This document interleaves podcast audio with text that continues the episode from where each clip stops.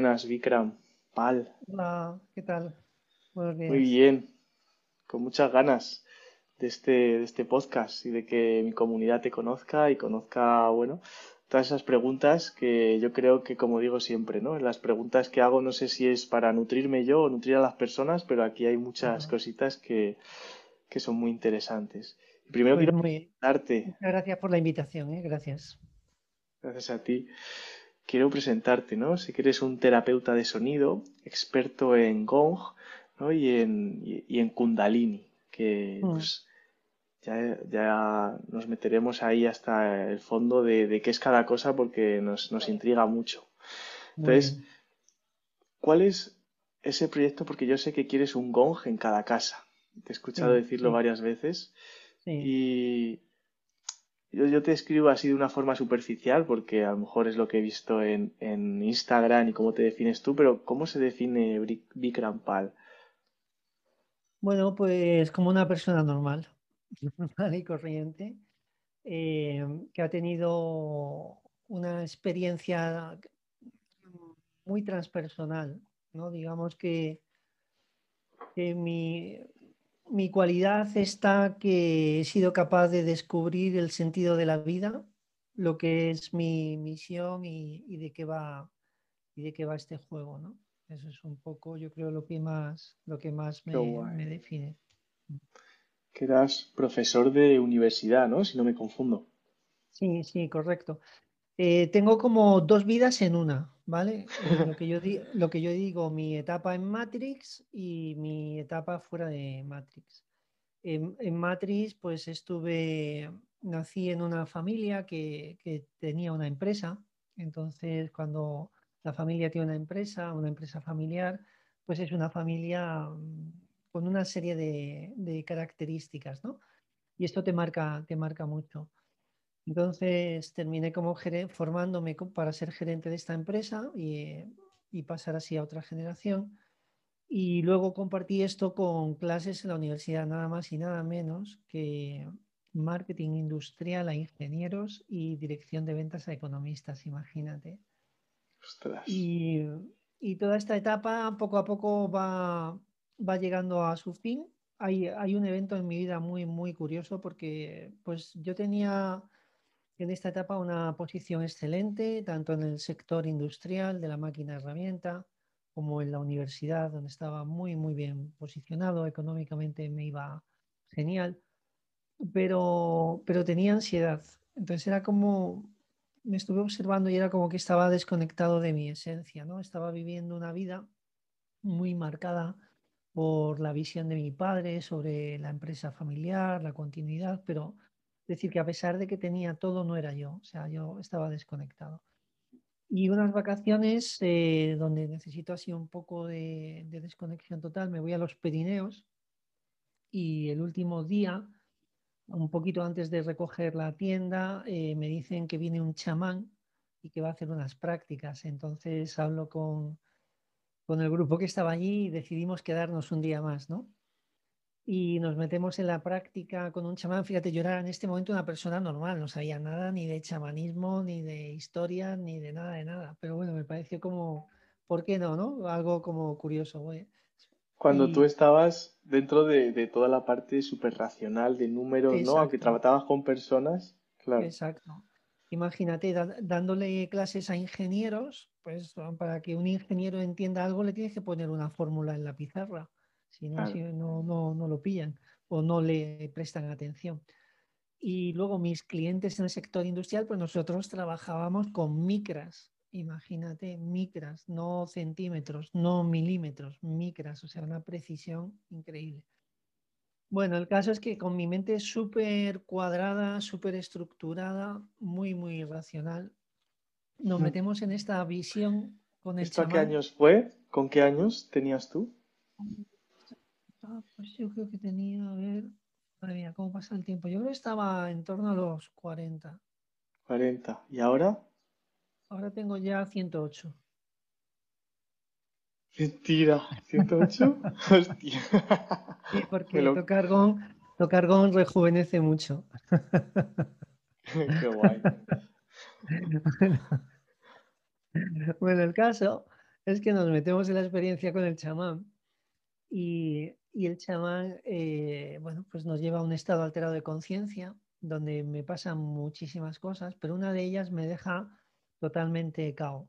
Y es una frase, una voz interna, tal cual que dice, no trabajes con máquinas, trabaja con personas. Imagínate, eh, esto fue en el 2008, ¿vale? Entonces, no trabajes con máquinas, trabaja con personas. Y, a mí las personas no me gustaban en ese momento, era como estaba harto del mundo de los ingenieros, de la familia, de las relaciones, era como... Y, no lo entendía. Eh, entonces es como que me hizo un clic y a partir de ahí pues empezaron a, a suceder cosas que me fueron empujando a dejar el camino de la empresa, de la universidad y meterme de lleno en, el yoga, la espiritualidad y, el sonido. Qué guay. pues súper. Sí, sí, sí. Y antes de, Sí, tengo, tengo una transición como en dos etapas, va del 2008 al, al 2012 del 2008 al 2010 es el tiempo que me lleva a integrar esta frase que se queda resonando, no trabajes con máquinas, trabaja con personas. Y del 2010 al 2012 es donde ya empiezo, ya tomo la firme determinación de formarme, de dejar la empresa y hago como un plan de tres años para formarme y en el 2012 salir de la empresa y de la universidad y eso es lo que hice. Y empezar de cero, o sea, reset, cero. Guay. aquí estoy. ¿Y cómo fue? Porque a mí de pequeño me ocurrió algo similar. Es decir, yo dejé, eh, paré la universidad y me costó muchísimo decírselo a mi padre, ¿no? Es decir, yo estaba, dice Tafaz, estudié INEF, pero en un punto dije, bueno, esto, es, esto no es mío. ¿Y cómo fue ese punto en el que tú decides romper con, con esa parte mm, familiar, ese legado, y decidir que al final tú estás para cuidarte a ti y no para cuidar a, tu padre, ¿no? A tus padres. Entonces, claro, ¿cómo pues fue? Mira, eh, es, un proceso súper curioso. Bueno, yo desde muy pequeño tenía ciertas habilidades que tenía súper bloqueadas, ¿no? Pues podía percibir cosas que mis hermanos o mi madre no veían en casa y yo las veía, ¿sabes? Y, digamos que esto yo lo tenía súper, súper tapado. Pero em, en el 2007 que mi padre ya está, bueno, ya está en un proceso de enfermedad, 2007, 2008, es que pasan los años y no fue exacto, fue en el, en el 2008, más o menos en marzo del 2008, yo le digo a mi padre, eh, papá vas a morir, porque lo sentí, era muy, muy claro, y y le dije, es muy importante que antes de que mueras dejemos bien solucionado el tema de la empresa, porque en ese momento pues éramos seis hermanos, ¿no? Y yo veía mucho conflicto de transición, muchos diferentes intereses entre los hermanos, no, no, no veía claro que si faltaba mi padre la empresa se pudiese sostener. Además, el mercado empezaba a ser muy agresivo, entrada de multinacionales, nosotros no teníamos suficiente palanca financiera. Entonces le dije a mi padre que si me daba permiso para vender la empresa. Y mi padre me miró así con cara rara. Imagínate qué conversación, papá, te vas a morir y dame permiso para vender la empresa, ¿no? Y entonces mi padre me miró así con cara un poco rara, hizo un gesto y yo ese gesto entendí como que me daba permiso para vender la empresa, ¿vale? Esto fue como marzo del 2008 y el 30 de julio del 2008 se firma la venta de la empresa a un grupo internacional, ¿vale? Imagínate, en esa firma se liberan los créditos de la empresa, los avales, o sea, todo, todo el patrimonio de la familia se libera y, se, y sale de la empresa. Nos vamos de vacaciones y a la vuelta, el 1 de septiembre, estalla la crisis financiera de Lehman Brothers y el mercado se hunde. ¿Vale?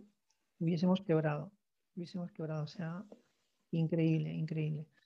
Entonces, en esta etapa, el, nuevo grupo que compró la empresa, pues hay que reestructurarla, hay que despedir la mitad de la plantilla, bueno, hay que adaptarla al, nuevo entorno. Y, y, bueno, pues yo veo que, ya no es el proyecto y entonces mm, tenía un contrato de permanencia que ellos me obligaron a firmar para comprar la empresa, me tenía que quedar hasta el 2012. Y yo en este periodo, pues 2010, 2011, me formo. Me formo en, en coaching transpersonal, me formo en terapia sistémica, me formo en Kundalini Yoga, ¿vale? y en antroposofía y triformación social. O sea, me voy formando para luego en el 2012 iniciar el camino.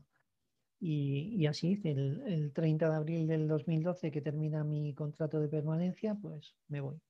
Me voy y ah. empiezo a decir. Vaya historia. Sí, sí, súper, súper.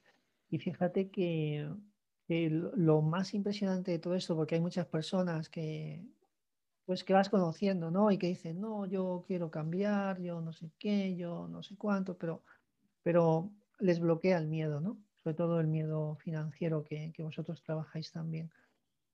Y, fíjate, el, miedo financiero al final se, se relaciona con dinero, pero cuando el día 1 de mayo, día del trabajo, yo empiezo mi nueva vida de cero, no me conoce nadie, me cambio de nombre, me cambio, me pongo ya el nombre de Bill Rampal y empiezo a actuar como Bill Rampal a crear este personaje y a crear esta nueva identidad.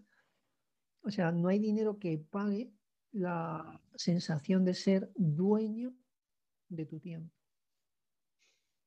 El dinero no puede pagar eso.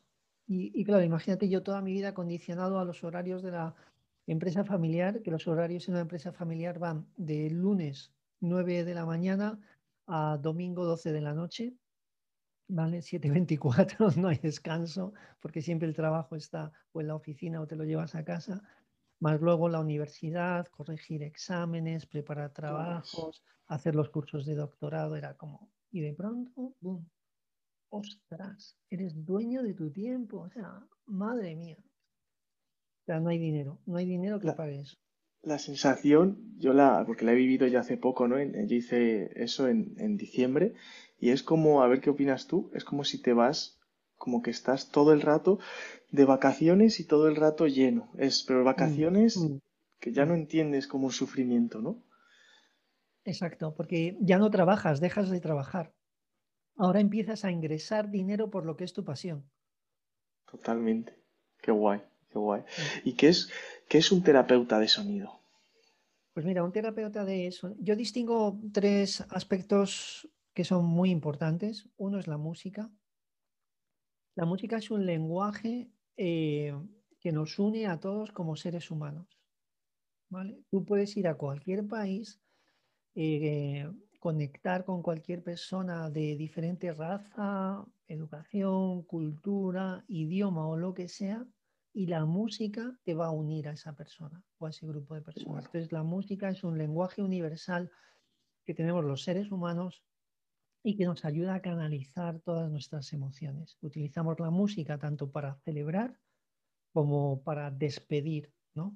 Como en, procesos de duelo siempre tenemos también música. O sea, la música forma parte de la vida, la música forma parte de, nuestra vivencia emocional, ¿no? Yo no, entiendo la, la vida sin música y estoy seguro que todos tenemos un playlist y con nuestra banda sonora original y canciones para cada momento de nuestra vida.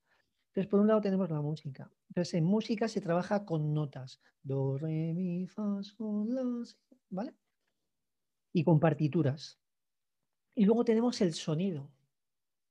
Y el sonido tiene mucho que ver con las frecuencias. Y las frecuencias tienen mucho que ver con la vibración. Y la vibración tiene mucho que ver con la energía. Es decir, que en sonido, a diferencia de la música, no trabajamos con notas, trabajamos con frecuencias, no trabajamos con partituras, trabajamos con secuencias. ¿De acuerdo? Entonces, el sonido tiene la capacidad, el sonido es un nutriente para el cerebro y el sonido tiene la capacidad de nutrir el cerebro y también de armonizar el cuerpo físico y de liberar emociones y también dolor. Y para eso utilizamos frecuencias específicas. Entonces, un terapeuta de sonido es una persona que tiene capacidad de utilizar el sonido para armonizar liberar del estrés, la ansiedad, el miedo o la depresión a otras personas utilizando instrumentos eh, ancestrales, mientras que en música, pues los instrumentos son los que todos conocemos de una orquesta sinfónica.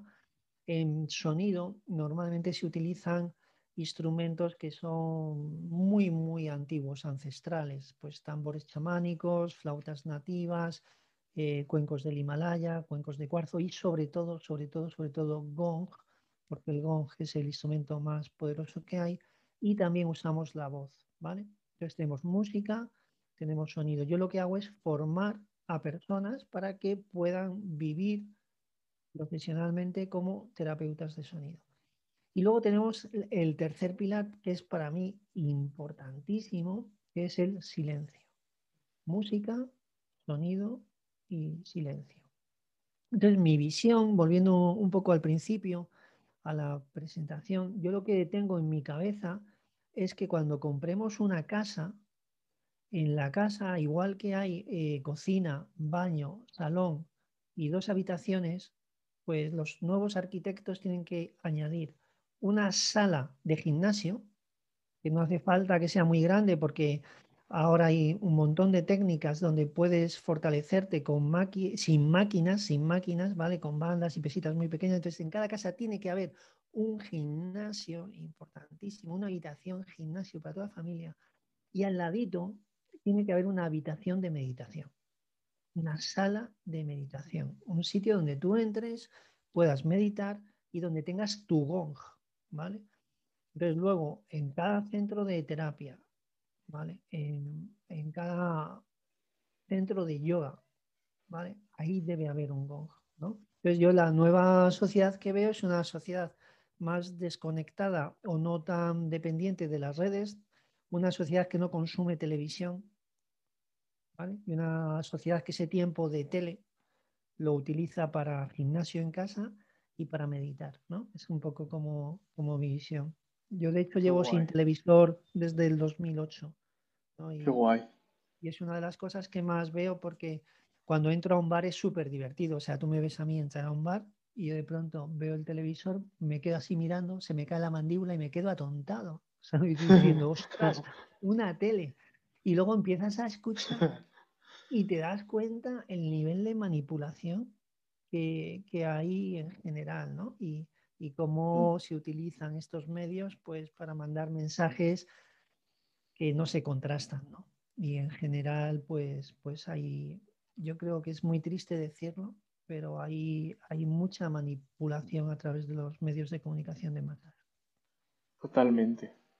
Lo que has dicho, ¿no? De que cada vez más personas van a tener una sala de meditación con un gong y un gimnasio, se, se prevé que ya ha nacido la persona eh, que empiece a vivir 120 años por toda esta salud que estamos consiguiendo y que, eso ya seguramente pues esa generación va a ser más fácil que acabe con, con, con esa vida, ¿no? Decía el otro día un, científico.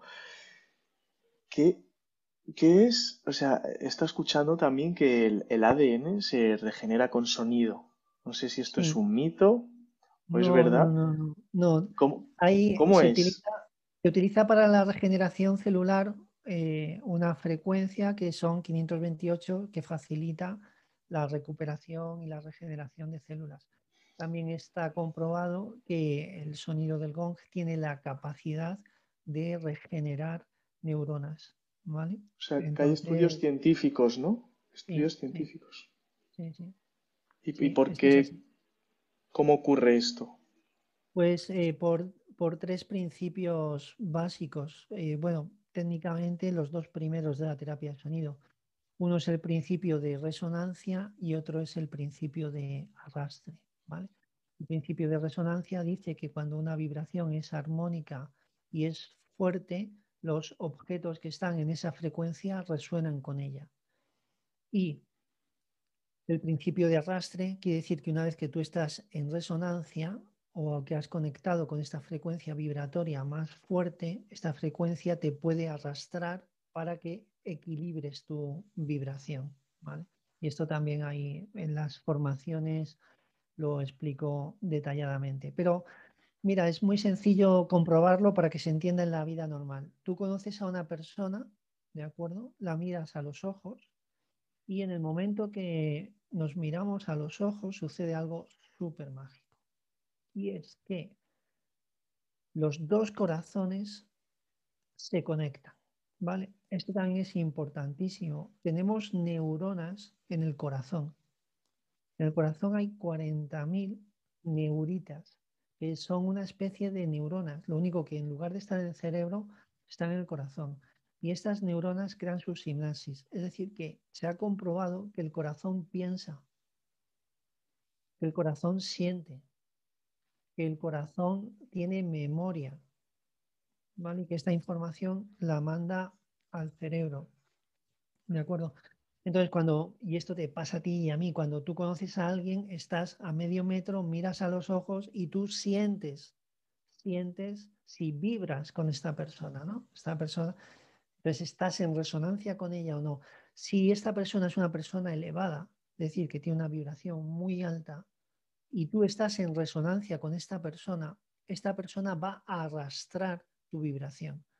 Es decir, que Llegas, estás con alguien y de pronto te sientes bien por estar al lado de esa persona. ¿De acuerdo? Esa persona, estás resonando con ella y te está arrastrando. Y también puede suceder al contrario. Hay una persona con la que no resuenas, pero su vibración es más fuerte que la tuya, tu campo emocional no está fuerte y esta persona te arrastra y te contagia su negatividad. Entonces es muy importante entender que somos energía, que somos vibración, que, estamos todo que, tenemos un campo electromagnético, ¿no?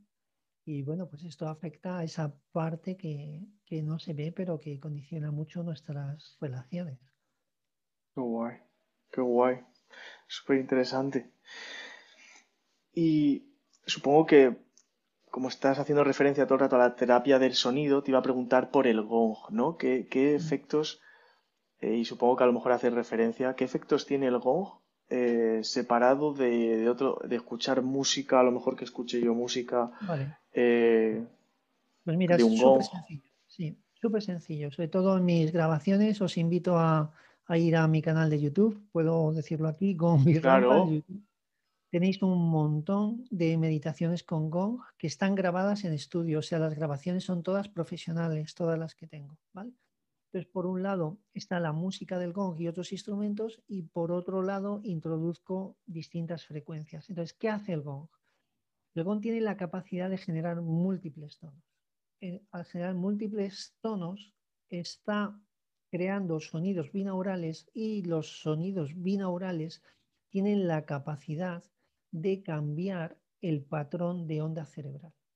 Es decir, nosotros ahora mismo con los ojos abiertos, nuestro cerebro que, mide, que es energía, que, que, esto lo puedes medir, está en, en, beta entre 14 y 20 hercios ahora mismo. Estamos con los ojos abiertos, sistema simpático activo. Bueno, entonces estamos en alerta. Y estar en alerta implica tener ansiedad, porque estás como en el, en la parte subconsciente y en la parte inconsciente como percibiendo absolutamente todo.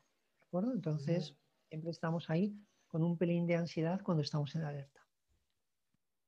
Si cerramos los ojos, ¿vale? Y lo vamos a hacer, salvo que vayas conduciendo, si vas conduciendo, pues para el coche un instante o no hagas este ejercicio, pero yo te recomiendo que pares el coche. Venga, vamos a cerrar los ojos, vamos a sentarnos con los dos pies, las dos plantas bien apoyadas en el suelo y vamos a concentrarnos en la respiración.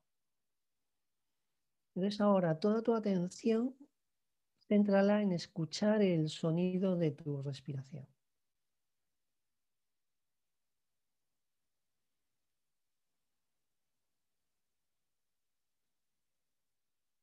Y ahora cuenta tu ciclo de inhalación. Cuenta si, en cuántos segundos estás inhalando.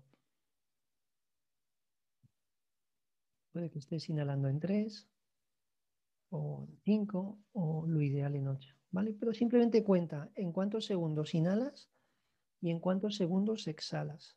Cuenta.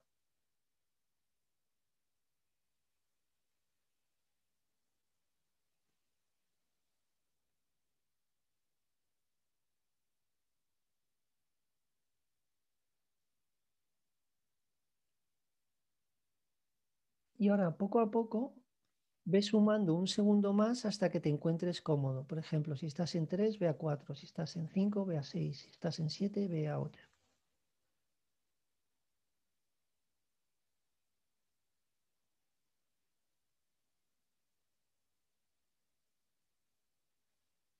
Y progresivamente ves sumando un segundo más a ver si llegas a 10.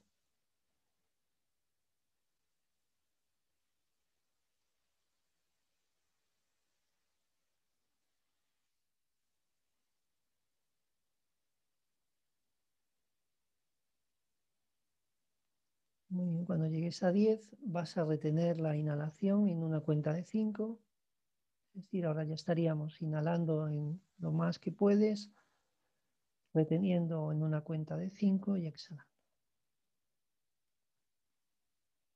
Y toda tu atención está en la respiración, en el sonido y en contar.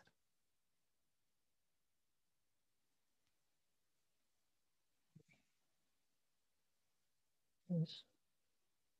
Inhala por última vez.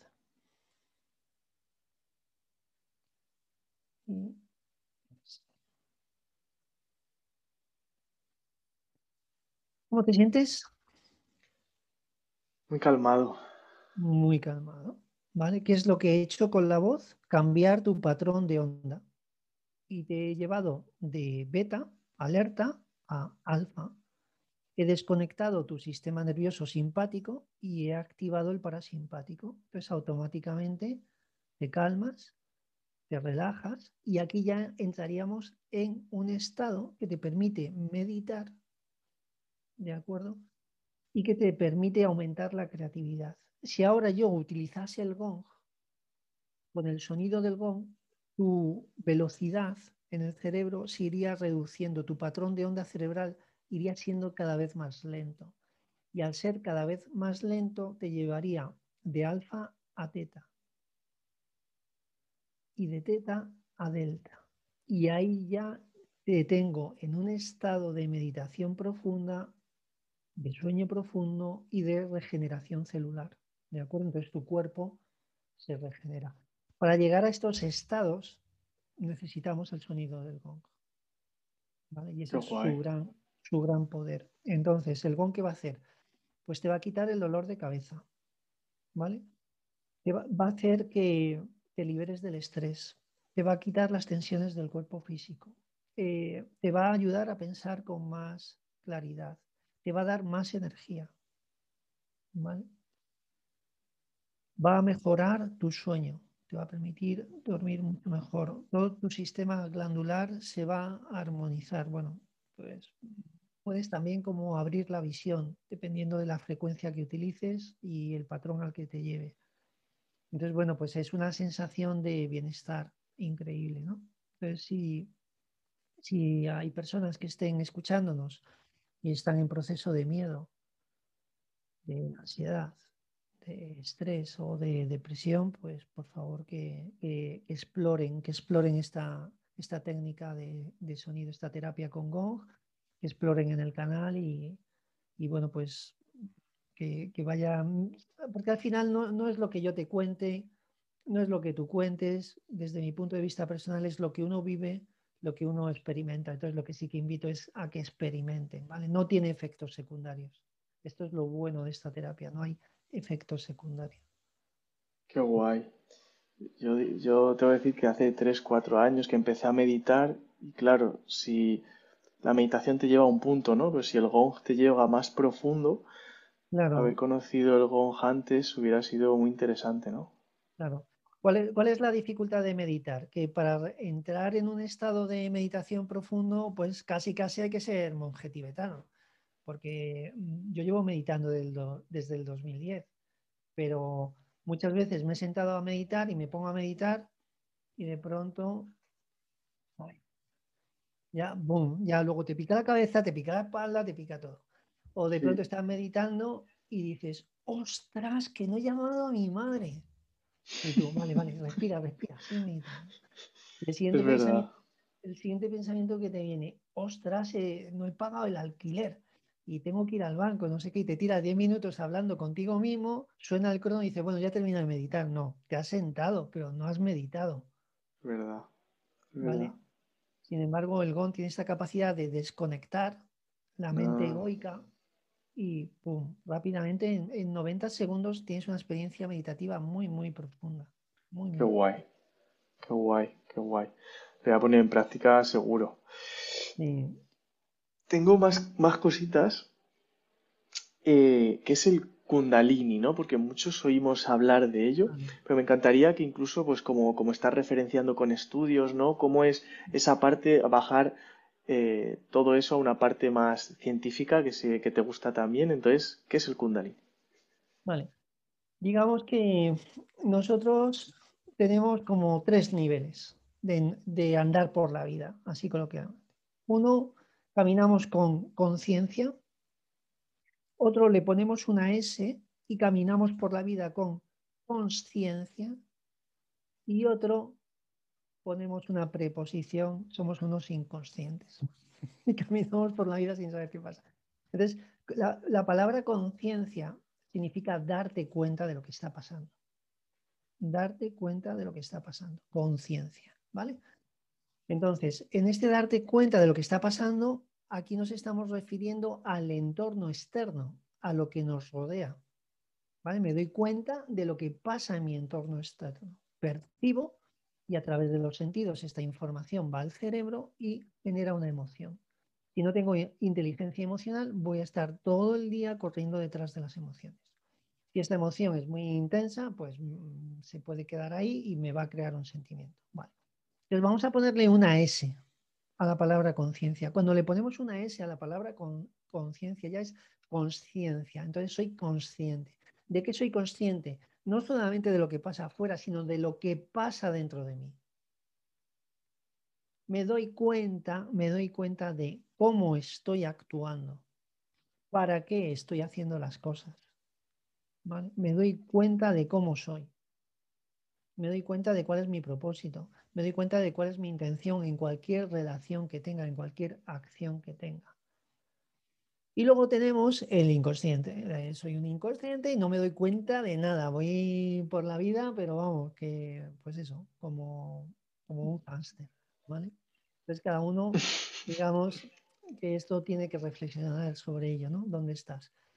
¿Estás viviendo la vida como un hámster o estás viviendo la vida hacia afuera? Totalmente desconectado de tu esencia, desconectada de tu ser interior, o estás viendo la vida desde dentro. Porque aquí hay una cita de una persona que hoy en el siglo XXI sería el mayor influencer del planeta, Jesús de Nazaret. Y Jesús de Nazaret tiene una cita que dice, es, creo que es Lucas 27.3, dice, mirad, el reino de Dios está dentro de vosotros. O sea, ya nos lo está dando, te está dando la pista, o sea, todo, todo, todo está dentro, pero vivimos en un mundo que es hacia afuera. Entonces, este es un poco lo que hay que ir descubriendo. Entonces, la pregunta, ¿qué es Kundalini Yoga? Pues Kundalini Yoga es un yoga que te pone en contacto con tu ser interno, que te pone en contacto con tu esencia. O sea, es el yoga de la conciencia, no de la conciencia, de la conciencia. Entonces, la energía kundalini es una energía que tenemos todos los seres humanos y que el trabajo consiste en despertarla. Despertar la kundalini no quiere decir más que despertar tu nivel de conciencia. Y cuando eres consciente de lo que es la vida, y este es un proceso que, que hay que transitar por la muerte, es decir, solamente hasta hasta que no tomas contacto con, la muerte, pues no eres consciente de lo que es la vida. ¿vale? Cuando despiertas este nivel de conciencia, vives en éxtasis, porque entiendes, entiendes qué es un ser humano, entiendes qué estás haciendo aquí, entiendes para qué has venido aquí, conectas con la misión de tu vida. Y esa es un poco la magia de, de Kundalini Yoga desde mi experiencia personal como, Qué guay. Ha dicho otra frase que, que tú también podrías ser un Jesús de Nazaret, ¿no? Vives en éxtasis, ¿no? Con el Kundalini Yoga. Yo creo que ojalá muchas personas vivieran en éxtasis sin necesitar el éxtasis de las discotecas, no necesitar salir esas noches de fiesta, porque mm. mucha gente, bueno, pues me cuenta que, llega a esos estados, se pone a meditar incluso con éxtasis, pero es que estos estados se pueden conseguir únicamente con, con este tipo de prácticas, ¿no? Sí, y Kundalini Yoga integra el gong, entonces es súper poderoso porque Kundalini Yoga es un yoga que tiene integrado el sonido, tanto el canto de mantras como el sonido del gong. Entonces, bueno, pues eh, yo invito a que, a que se experimente también una clase de, Kundalini Yoga. Qué guay. Qué guay. Hay que experimentar, pero hay que experimentar cosas sanas. ¿vale? totalmente, totalmente. Hay, hay, una pregunta aquí que me es muy curiosa porque quiero que, bueno, a ver qué respuesta le das tú con este nivel tan elevado de conciencia. Eh, ¿Qué opinas de las farmacéuticas modernas? ¿Te refieres a la industria farmacéutica?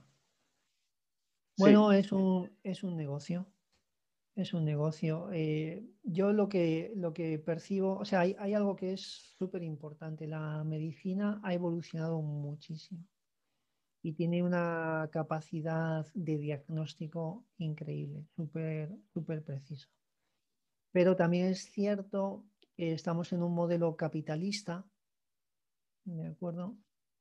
Con, donde se pone el foco en el dinero y, muchos sectores pues no están enfocados en, el cliente, en satisfacer la necesidad del cliente, sino están enfocados en el, en el beneficio por encima de todo, ¿no? El beneficio económico. Entonces, bueno, las, pues como en todos los sectores, pues hay farmacéuticas que tendrán un código ético que lo cumplen y que tienen una visión y que ayudan a la sociedad y que hacen un papel muy, muy importante y tal vez haya algunas empresas que no están actuando correctamente. ¿no? Pero no solo en las farmacéuticas, pasa en todos los sectores, pasa en política, pasa en el sector bancario, pasa en todos los sectores, porque la esencia del ser humano es corrupta. Entonces esto también es algo de lo que venimos a, a trabajar. ¿no? Y bueno, pues, pues sí, muy, muy interesante, muy interesante la, la pregunta, sí. Y, me resulta interesante esa respuesta, ¿no? La esencia del ser humano es corrupta. ¿Por qué, mm. ¿Por qué es corrupta? Bueno, porque venimos aquí a experimentar y hay una polaridad. Aquí en el planeta nuestro cerebro está diseñado para aprender a través de la comparación. Es decir, nosotros entendemos lo que es el día porque existe la noche, el frío, el calor, masculino, lo femenino, el yin y el yang. Es decir, estamos aquí en planeta Tierra, que es un planeta donde experimentamos a través de la polaridad. Entonces, el ser humano tiene una parte de generosidad, ¿vale? Tiene una parte de entrega, de actuar desde el corazón y tiene una parte de corrupción. Entonces, si hay un... Y esto lo tenemos todos, porque eh, yo siempre lo he dicho, todos tenemos un precio. Es decir, todos somos éticos hasta un nivel de cero. Le añadimos cero más y se acabó.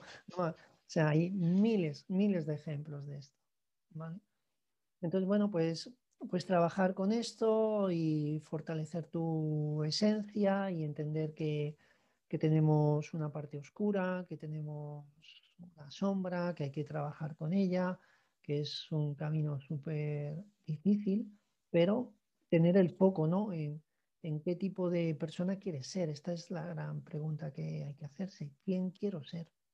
¿Quién quiero ser? Claro. Y no machacarse, ¿no? Con culpas. Cada vez que hacemos algo mal. No, esto es muy bueno. Esto es uno de los conceptos que, que también comparto en mis formaciones, el concepto de culpa. Para mí, en mi forma de entender la vida, eh, no existe la culpa.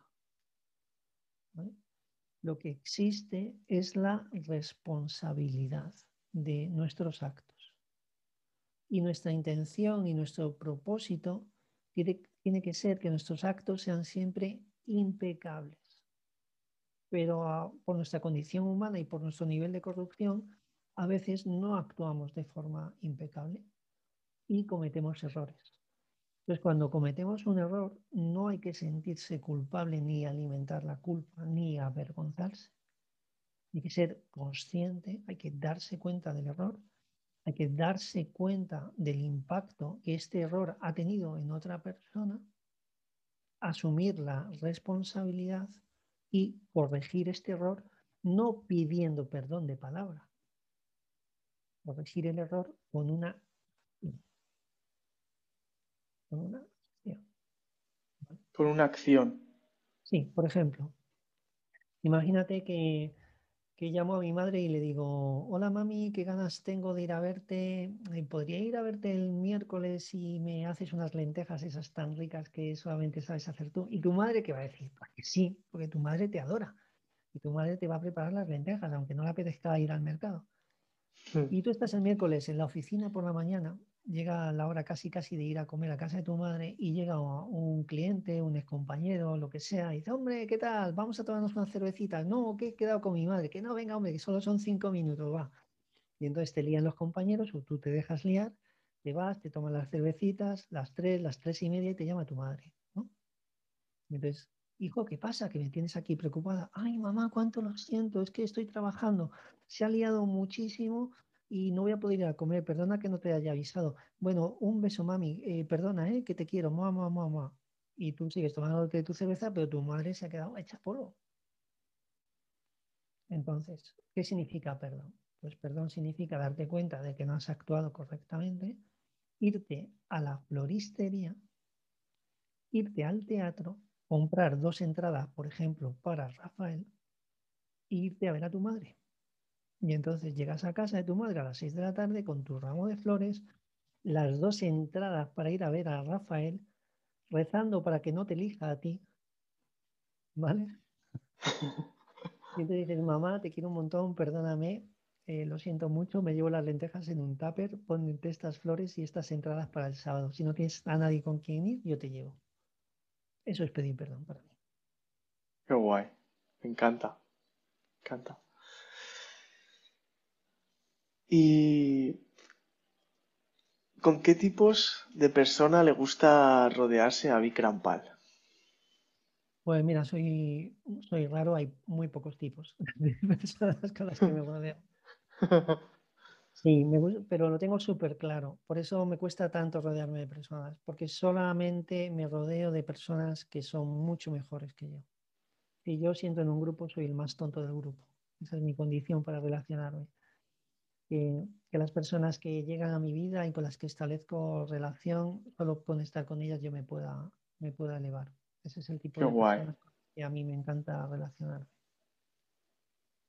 Qué guay. ¿Y qué hábitos eh, sigue Bricampal por la mañana o en su día a día y qué come? Pues mira, los hábitos. Lo primero cuando me despierto es dar las gracias. Entonces, lo primero que hago, he abierto los ojos, wow, gracias, tengo un nuevo día, wow. Entonces, eso ya me pone en éxtasis, es como, Dios mío, me he despertado. Tengo un día entero por delante. Lo siguiente que hago es muevo el brazo hacia la izquierda y toco a mi pareja y digo, oh, qué bien está aquí. También se va a despertar, ¿vale? Luego miro el móvil y veo que no hay ninguna llamada ni de hospital, ni de guardia civil, ni de nada, lo cual quiere decir que las personas a las que amo también se van a despertar, ya se han despertado. Es difícil, se van a despertar porque yo me despierto muy pronto, ¿vale? Entonces hago esto de, tenemos un día nuevo, todo el mundo está bien, perfecto. Entonces salgo a ver el sol, me despierto siempre antes de amanecer, me conecto con el sol y medito, ¿vale? Luego durante el día pues estoy con mi práctica de, yoga, estoy también haciendo deporte dos, tres, cuatro días a la semana y sesiones aquí en casa de, terapia y estudiando porque me gusta muchísimo estudiar y estoy todo el día aprendiendo. Así que dedico mucho tiempo también a, estudiar y también dedico mucho tiempo a, mantener las redes, que esto es como, madre mía. Pero es que si no estás en la tablet de una niña de 5 años, no vas a estar en el mercado dentro de nada. Entonces, hay que estar ahí y le dedico también tiempo a redes y mi alimentación es vegana. Eh, bueno, vegano estricto no. Eh, tomo de vez en cuando queso y tomo también de vez en cuando miel. O sea que no soy estricto. Y también si hago mucho deporte algún día o lo que sea, a lo mejor una o dos veces al mes, o cada dos meses a lo mejor tomo un huevo o una tortilla, pero muy, muy esporádicamente. O sea, no soy ahí como activista del veganismo, ¿no? pero sí. ¿Qué tipo de queso? ¿Qué tipo de queso pues, es? Pues no, trato que sea queso de cabra y lo más ecológico posible. Qué guay, aquí estamos en la zona de la Vera, aquí hay un buen queso de cabra. No, qué bueno. Y, luego ah, también, porque soy humano, tengo que reconocerlo públicamente, eh, me encanta el chocolate. ¿Qué tipo? Todos, pero cuanto más cacao mejor. Qué guay. Pero sí, sí, tengo mis debilidades y me encanta el choco. Qué guay, es muy bueno. El otro día yo no conocía este tipo de, rituales, hice una, una, danza del cacao o algo así se llamaba, mm, ¿no? Un cacao 100%. Y era... Qué bonito. Cacao en, maya significa alimento de los dioses. Ah, claro. por eso nos gusta tanto. Fue especial, fue especial. Y ahora te quiero preguntar, es la penúltima pregunta, un suceso paranormal muy heavy, algo que pocas veces hayas pasado, incluso que pocas veces hayas contado. Pues tengo muchos pero el más impactante, el 15 de marzo del 2009, estaba en casa solo, eh, me metí en la cama, eran como las 11 de la noche y, se presentó, o sea, yo estaba despierto y sentí como alguien entraba en casa y claro, entré en pánico porque se oía que había alguien en la casa, ¿no? Pues imagínate el pensamiento es como, Dios mío, han entrado en casa, ¿no? Y me quedé quieto en la cama y de pronto eso entró en la habitación y cuando entré en la habitación me di cuenta que no era humano y bueno, tuve una experiencia con esta energía de 30 minutos y muy fuerte, muy fuerte. Muy fuerte. Y esto fue el impulso definitivo a, a cambiar la vida. ¿Qué tipo de energía fue? ¿Cómo era? Bueno, pues esto es como muy íntimo para mí, como para contarlo por aquí, pero si te veo en persona te lo cuento. Vale, qué guay. Este podcast fue creado para, para responder esa pregunta, ¿no? Estábamos un día con, con Ángel María y le pregunté sobre algo paranormal, que era cuando yo estaba conociéndolo más, y me decía, eh, a ti lo que te falta son certezas. Así que mm. como un poco así, y en realidad pues, este podcast fue creado y bueno, este año eh, ha ocurrido de todo, ¿no? En, algún podcast lo he contado y es... Mm, sí, yo siempre digo que hay que tener mucho cuidado con lo que le pedimos al universo, porque el, pensamiento crea realidad. Lo que pasa es que esa realidad se manifiesta en función de la frecuencia del pensamiento y de la emoción que estás generando. Entonces, a lo mejor no es como tú la tienes en la cabeza cuando viene, ¿no? Pero La, estás la estás atrayendo, así que cuidado con lo que pedimos. Totalmente. Esas, esas leyes espirituales, conocemos las leyes, bueno, algunos se conocen las leyes de la Constitución, pero las leyes espirituales que no las conoces y sin querer estás haciendo cosas que no te das cuenta, ¿no? Mm, Totalmente. y, y cerramos, me gusta siempre, bueno, una, a ver qué se os ocurre. Una pregunta de ti hacia mí. Wow, una pregunta. es que más que preguntarte, porque puedo hablar de lo que percibo de ti, que me parece, o sea, lo que estás proyectando. Pues mira, igual luego surge una pregunta, ¿no? Pero lo que yo percibo en ti es como una vibración muy alta. Como una persona llena de energía, de vitalidad y que tiene muy claro lo, que quiere. Y, mi pregunta para ti es si puedes compartir tu propósito, si tienes claro tu propósito y si lo puedes compartir. Mi propósito como... Yo me nombro como un difusor, ¿no? Entonces, a partir de ahí es difundir plenitud en las personas y, las áreas en las que creo o intento difundir es en la, sobre todo en lo físico, en lo mental y en lo económico y creo que todo eso lo toca pues eso es, son tres puntas de un triángulo y yo creo que la base del medio todo lo toca la espiritualidad. Por lo tanto, ir a las personas que conozcan la parte física, porque estaba mucho en lo físico, luego van a la mental y venga, y por ahí ya empiezan a conocer esa parte espiritual que creo es tan importante para conocer la plenitud. Entonces mi propósito es dar mucha más plenitud al planeta. Wow, qué bonito, qué bonito. Pues nada, tienes todo mi apoyo. Muchas gracias, Icam, por este, por este momento. Dinos ese, ese Instagram que algunos seguramente también te quieren buscar por ahí. En Instagram y en YouTube estoy como Gong Birrampal. Gong Birrampal. Y qué guay.